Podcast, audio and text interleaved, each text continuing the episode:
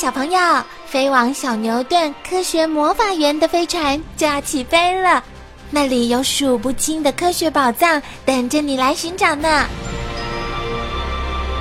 小朋友也可以请爸爸妈妈下载小牛顿 APP，到手机或平板上看好多有趣的动画电影哦。好了，小朋友，快快系上安全带，开始我们的奇幻之旅吧！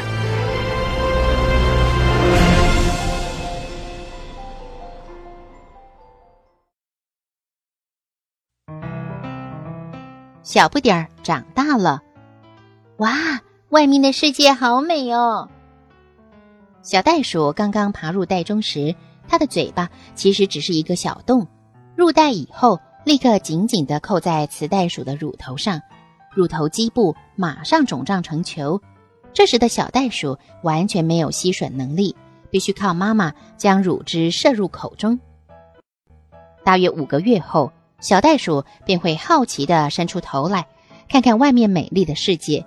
从此以后，小袋鼠就被这个花花世界吸引住了。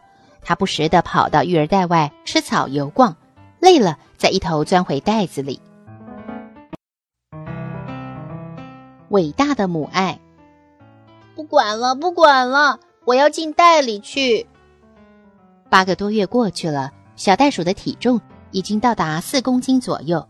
妈妈的袋子再也装不下它，可是到哪儿去找这么温暖舒适的家呢？小袋鼠一而再、再而三的拼命想钻入袋中，可是它实在太大了，不断的由袋里掉了出来。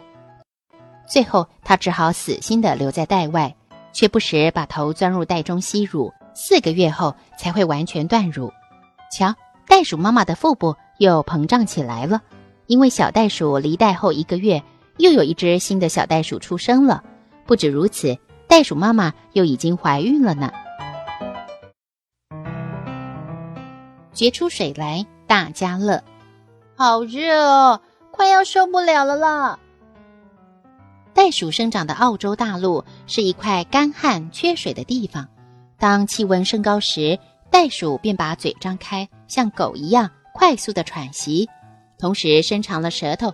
不停舔着手臂及胸部，当黏液蒸发时，体温也会随着降低。袋鼠可以好几个星期滴水不沾，白喉袋鼠甚至可以喝海水。它们又是天生的掘水专家，常在干涸的河床挖掘水洞，有的深达一公尺。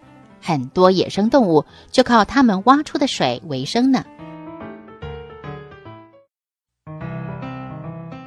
哎呦！牙又掉了。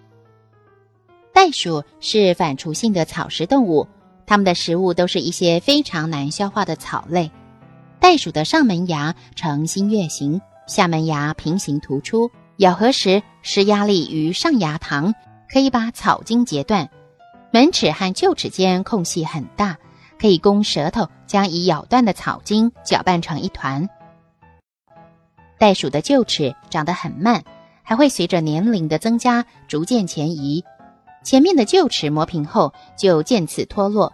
幼小袋鼠能用的臼齿是前两颗，中年的袋鼠有四颗可用，到了十几岁，最多只有一两颗臼齿，其他都掉光了。施展绝招诱强敌，想要抓我吗？没那么容易，看我的！一只灰袋鼠正被猎狗穷追不舍，它不慌不忙地进入水中。啊，水快要淹没胸部了！别急，袋鼠可是游泳高手呢。猎狗在岸旁狂吠不已，冷不防，袋鼠伸出了前肢，将猎狗一把按入水中。可怜的猎狗不久就被淹死了。如果在干旱缺水的地方，袋鼠也不会被狗所困，它会用背顶住树木。一脚踢向猎狗，这一踢可不是开玩笑的，狗儿必定非死即伤，惨败而回呢。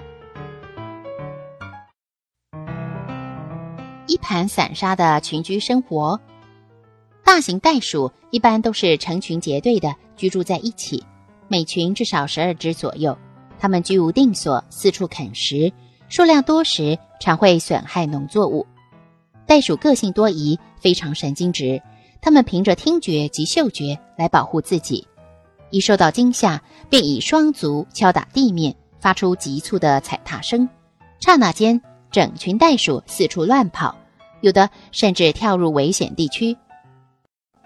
遭遇危险时，雄袋鼠毫无绅士风度，只管自己逃命，丝毫不理会雌袋鼠和小袋鼠。袋鼠跳跃速度虽然很快，可是它们奔逃一段距离以后，就会停下，四处张望，这时很容易便被射杀了。幸存的有袋动物，你们知道吗？我可是澳洲特有的动物呢。一只只的袋鼠徜徉在澳洲草原上，你可知道为什么只有澳洲有袋鼠呢？在一亿多年前，澳洲大陆和印度、非洲、南美洲等地是连在一块的，陆地上到处可见有袋动物的踪迹。后来胎盘动物出现了，它们对环境的竞争力远超过有袋动物，出生的小动物又已经发育完全，于是有袋动物逐渐的被淘汰。